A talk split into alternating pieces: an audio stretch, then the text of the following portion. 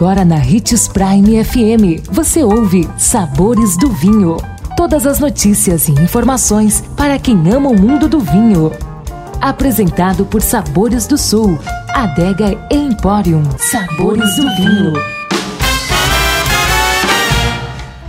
Olá, uma ótima quarta-feira para você que nos acompanha aqui pela Prime FM. Eu sou Marno Menegatti, sommelier internacional da adega Sabores do Sul.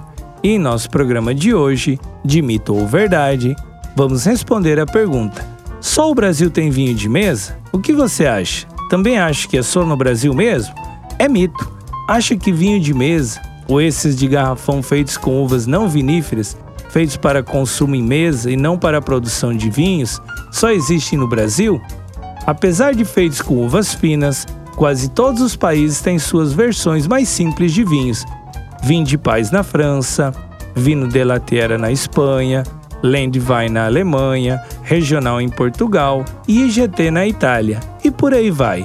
Nossa dica é comprar alguns vinhos com essas denominações e degustar. E com certeza será uma experiência multissensorial. Indique os sabores do vinho para seu amigo que quer aprender mais sobre esse universo.